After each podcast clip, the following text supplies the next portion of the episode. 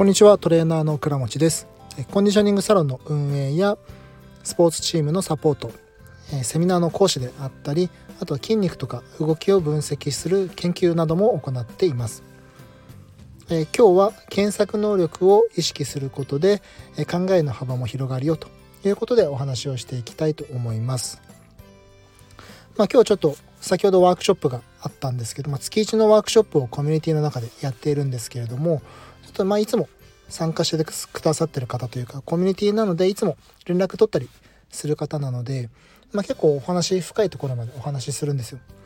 でそういった時にこう分かんないことがあったらどんな感じで検索しますかとかどんな感じで調べてますかっていうこともやっぱり話の話題に上がったりするんですよね。でやっぱりその中でこうテーマとなったりするんですけれどもやっぱり人ってだんだんこう検索しなくなってきていると言いますか、まあ、今って情報がもういろいろ溢れているので意識しなくてもどんどん情報って入ってきちゃうと思うんですよね。これはもういい悪い別にしてでこう何ですかねこう広告とか一回クリックしちゃうとまたそれに似た広告ばっかり入ってきちゃったりとか、まあ、SNS 見て開けばこうすごい有名な方の情報がいっぱい出てきたりとか例えば有名じゃなくてもそういう声が大きい方といいますか、ま、フォロワーが多い方っていうのを情報のいっぱい出てきてでそれをどうしても鵜呑みにしてこう指導に使ってしまうっていうパターンもあると思うんですよ。でそれは別にいい悪いは別としてでその情報がどんな情報かということを考えておかないといけないですしただ流れてきた情報に対して自分がどう考えるかというところを意識しておかないとちょっとリスクは高くなるのかなということもありますし少しずつ考えなくても行動できるようになってしまってるんじゃないかなっていう不安というか懸念ということも感じています。やっぱり自分が狙ったものを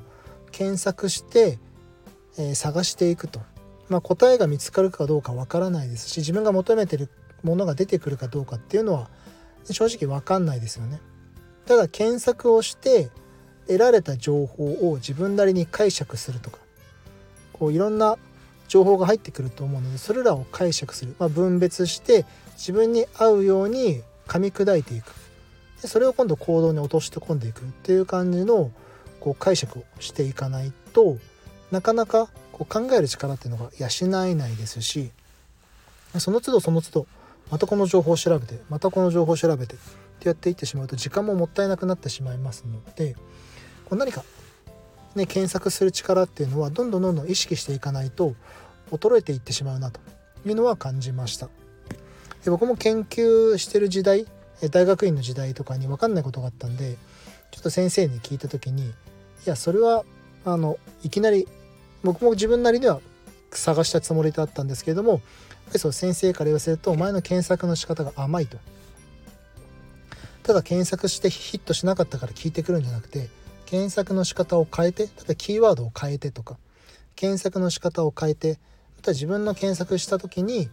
自分の条件にヒットしなくてもそれを応用して考えることができないかとかっていう感じで言われたんですよね。まあこれもハッとしたと言いますか、まあ、それはその通りだなと。確かに自分の検索の仕方が甘かったり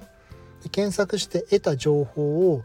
もうちょっと応用して自分に置き換えることができたなっていうのはその後感じる感じましたしやっぱりその後意識してやっていくことで自分で考えの幅を広げる意識っていうのがついたかなと思います。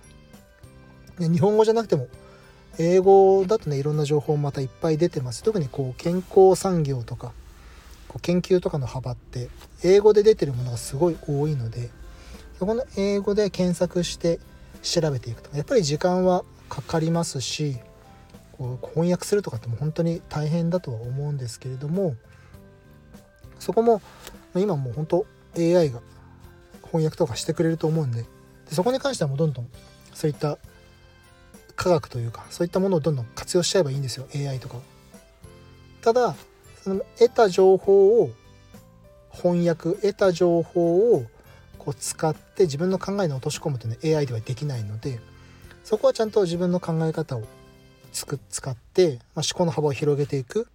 必要があるかなと思います。やっぱりどんどん考えて落とし込むということをしていかないとただわからないから聞いて聞いた答えをそのままやっていったところで何も役には立たないですしまあちょっと最近のねこう傾向として分かんなかったらすぐ急、まあ、分かんないことを分かんないままにして進むよりは当然分かんないことを聞いてくれた方がいいはいいんですけれどもやその前にまず自分で検索しようと。調べようと。その上で何が分かんないからどんな答えを求めてるのかっていうところまで聞く時も必要になってくると思います。やっぱり質問力とかもここっていうのは関わってくるとは思うのでそこちょっと気をつけていくだけでも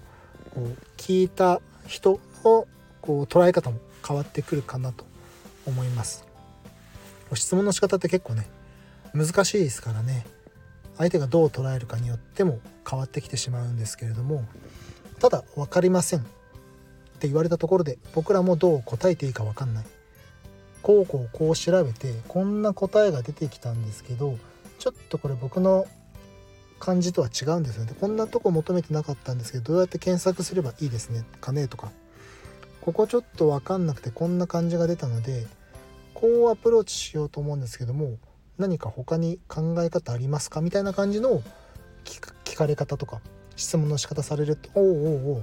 なかなか深いところまで調べてるからちょっとこんな考え方こんなアプローチしていくともっといいんじゃないみたいな。いうところもできると思います。でそういうふうにしていくとやっぱり考え方の幅が広がってきていろんなパターンが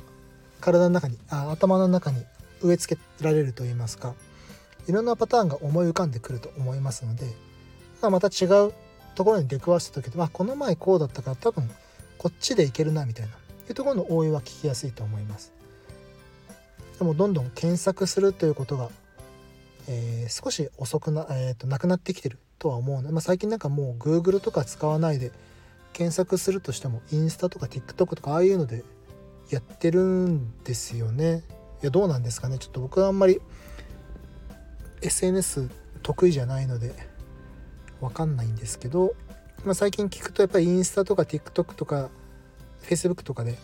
で検索ワード調べてやっていくとなってくるとやっぱりそういう情報を発信している方の情報が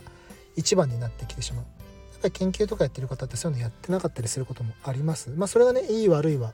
ないですよ。もちろんそうやってインスタで出てくる情報っていうのはこう一時情報とか二次情報を噛み砕いて自分なりに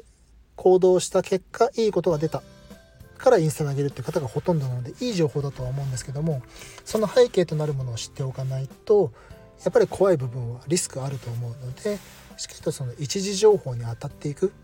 それを検索して自分で思考を広げていくのがいいかなと思っています。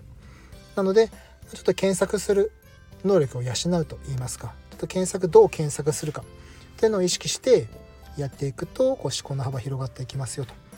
いう感じで今日お話をしていきました、まあ、これからどんどんどんどん AI がね盛んになってきたりとかするからこそ逆に自分で検索する力を使作っていくといいのかなこれからも勝ち残れるのかなと思っています。と僕は思ってるのでちょっとまたこういったところでこう私はこう感じますとかいやこんな感じの方がいいですよみたいなのがありましたらレターなどいただけたらいいかなと思います。はいといった感じで今日は終わりにしたいと思います。えー、ここまでお聴きいただきましてありがとうございました。失礼いたします。